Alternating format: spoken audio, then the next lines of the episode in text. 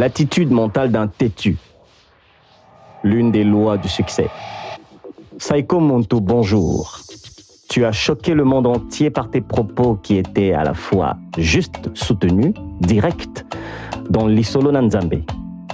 Comment tu t'es senti face à la réaction des Congolaises et Congolaises à ton exposé brûlant de vérité vérifiable? Je me suis senti comme un parent qui voit pour la première fois que son enfant marche tout seul. Je me sens encore formidablement motivé et bien.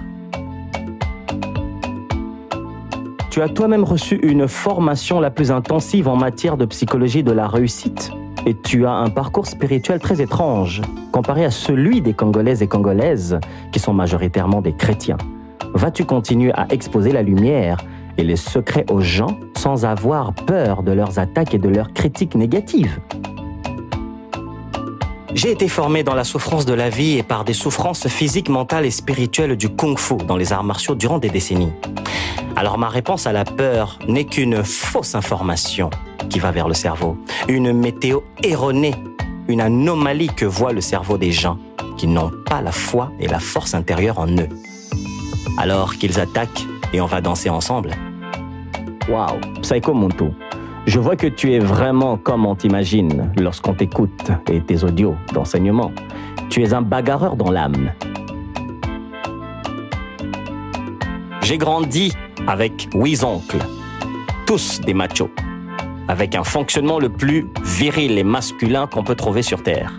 Alors oui, bagarreur, je le suis avant même que je me le découvre par moi-même. Qu'est-ce qu'une personne têtue a de commun avec le succès? Peux-tu nous expliquer cela parce que c'est très nouveau pour nous? Je t'avoue, et nos auditeurs et auditrices aussi attendent des éclaircissements à ce sujet. Par définition, une personne têtue est une personne avec une attitude butée, obstinée, qui refuse d'obéir à d'autres opinions. Cette personne têtue n'écoute que l'idée d'elle-même, la pensée qu'elle-même se fait de l'analyse d'une situation, et de ce fait, cette personne têtue n'écoute que son cœur et sa tête pour atteindre un objectif ou un projet. Ah, je vois. Un peu comme toi. Est-ce que tu te reconnais dans cette attitude d'être têtu? Oui, effectivement, c'est exactement comme moi. Je m'identifie aussi dans cette mystérieuse attitude mentale. Dis-nous, les millionnaires, les milliardaires et certains pauvres ou des délinquants psychologiques, ils ont quoi en commun tous ces gens-là? D'abord, ils sont humains. Ils vivent tous des bons moments et ils ont aussi des mauvais moments dans la vie. Ils ressentent des émotions et ils ont des rêves, des pensées dans leur tête. Qu'est-ce qui les rapproche encore plus que tous les traits humains que tu viens de citer? Ce qui les rapproche tous est l'attitude mentale d'être têtu. Certains parmi eux ne le savent pas. Et Pourtant, leur inaction et leurs actions démontrent dans la lumière du jour et dans l'obscurité de la nuit qu'ils sont vraiment butés et très entêtés. La personne qui est pauvre, qui n'a ni travail, ni maison, ni nourriture, ni vêtements adéquats propres, un sans-abri, cette personne, elle sait très bien qu'elle vit dans la pauvreté. Sauf que la météo de sa vie ou bien l'indication de sa pauvreté est une indication que quelque chose doit changer. Malheureusement, nous remarquons que ceux qui sont dans ce genre de situation ne font rien mentalement pour changer.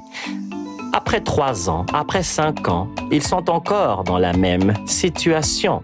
Ils ne se secouent pas violemment dans leur âme, dans leur mental pour vivre enfin autre chose de différent que la pauvreté dans la vie et leur malheur. On peut aussi dire que cette personne, pauvre et ignorante, c'est pour elle qu'elle continue de briller dans la médiocrité. C'est pour qu'elle continue de vivre dans le malheur, parce qu'elle ne profite pas de sa place de bénédiction qu'elle occupe sur terre, non pas par ignorance, mais par non-présence de bon vouloir. La personne ne le désire pas en elle. Personne est ignorante pour se dire que la douleur ou la souffrance qu'elle vit dans la pauvreté, la misère, doit continuer. Une personne raisonnable doit se poser la question comment je peux faire pour m'en sortir? Comment faire pour vivre quelque chose de différent? Et c'est le même attitude que se trouve chez les millionnaires ou les milliardaires qui cherchent quelque chose de différent pour améliorer leur quotidien ce malaise de douleur physique que vit le pauvre, douleur de manque d'argent dans leur corps, dans leur vie, c'est une douleur qui n'est pas permanente, elle est passagère. Tout individu qui vit dans la pauvreté sait que la solution viendra, mais il faut d'abord vouloir quitter la pauvreté. Il faut se divorcer de la pauvreté. Il faut fuir la souffrance de la pauvreté. Cet individu le sait. Il sait très bien et en plus, il ou elle sait depuis que des années, cette situation continue et doit s'arrêter, mais décide de ne rien faire mentalement, alors cet individu ne désire rien, rien du tout.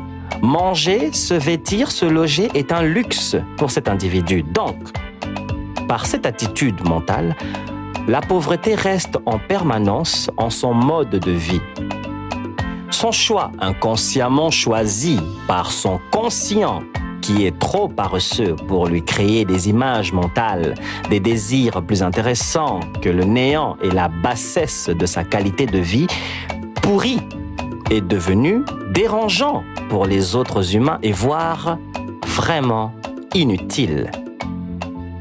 L'individu qui souffre de pauvreté doit désirer de se rétablir c'est censé être un comportement mental naturel.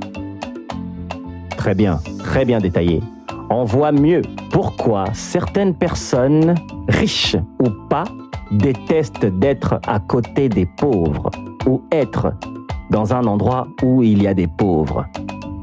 La pauvreté est contagieuse. Elle attaque mentalement d'abord et ensuite physiquement. La pauvreté est très dangereuse elle pousse quelqu'un à la jalousie, une jalousie soutenue et maintenue pendant des années. Elle rend l'individu méchant, envieux. Elle assombrit le cœur de haine. Elle remplit le corps humain de la colère et à la fois de la bassesse de raisonnement. Elle rend ceux qui se sentent riches des gens amers. Ceux qui sont riches paraissent comme des gens à détester aux yeux de ceux qui sont pauvres. Et de ce fait, le pauvre perpétue un discours intérieur de lui qui est un discours de blocage, de l'auto-sabotage personnel, de l'automutilation spirituelle et mentale et finalement physique. Parce qu'il n'a aucun bien matériel. Il faut fuir l'individu qui vit dans la pauvreté parce que c'est d'abord lui-même la cause de ses malchances, de son manque de bénédiction. L'individu pauvre s'isole de tout et ne cherche pas à être vu. Il se cache parce qu'il sait qu'il est responsable de sa pauvreté. Une personne infirme, sans bras ni jambes, a encore sa tête et ses pensées pour attirer les bonheurs et les richesses, l'amour et les chances et de vivre une vie meilleure loin de la pauvreté. Alors, combien de fois l'individu qui a tous ses membres est en bonne santé? Fouillez la pauvreté, car votre vie tout entière en dépend, car elle est en danger. Je vous le dis, fouillez les pauvres.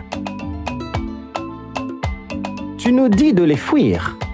Nous devons-nous pas aider, assister les gens pauvres qui vivent des difficultés oui, nous devons toujours aider les gens qui vivent des difficultés, car c'est normal, c'est noble, c'est naturel d'aider surtout entre humains les autres personnes. Quand je dis fouillez-les, fouillez les pauvres, par là je veux dire n'en faites pas des relations amicales, n'en faites pas des relations amoureuses, car ça finira toujours mal pour vous qui n'êtes pas pauvres. Les gens qui vivent pauvres n'ont pas de difficultés. Je répète, les gens qui vivent pauvres n'ont pas de difficultés. Ils sont pauvres. On parle de difficultés quand de temps en temps un individu se sert de l'argent, quand un individu s'en sort dans une année. La personne qui est pauvre ne s'en sort jamais, ni avant, ni jamais, ni pendant. Pour améliorer son futur, son avenir, elle doit obligatoirement désirer la vie matérielle, la vie à l'aise. À partir de là, elle pourra rencontrer des difficultés comme une personne normale. Pourquoi dis-tu comme une personne normale?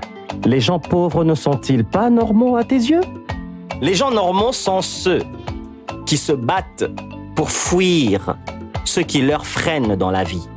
Les gens normaux cherchent toujours et tous les jours des voies imaginaires pour sortir de leurs difficultés. La pauvreté est comme un virus dans l'ordinateur. La pauvreté est le virus qui entre dans l'esprit de l'individu qu'il a appelé ou qui fréquente des gens dont la pauvreté est permanente. La vie est abondance. La pauvreté est une anomalie.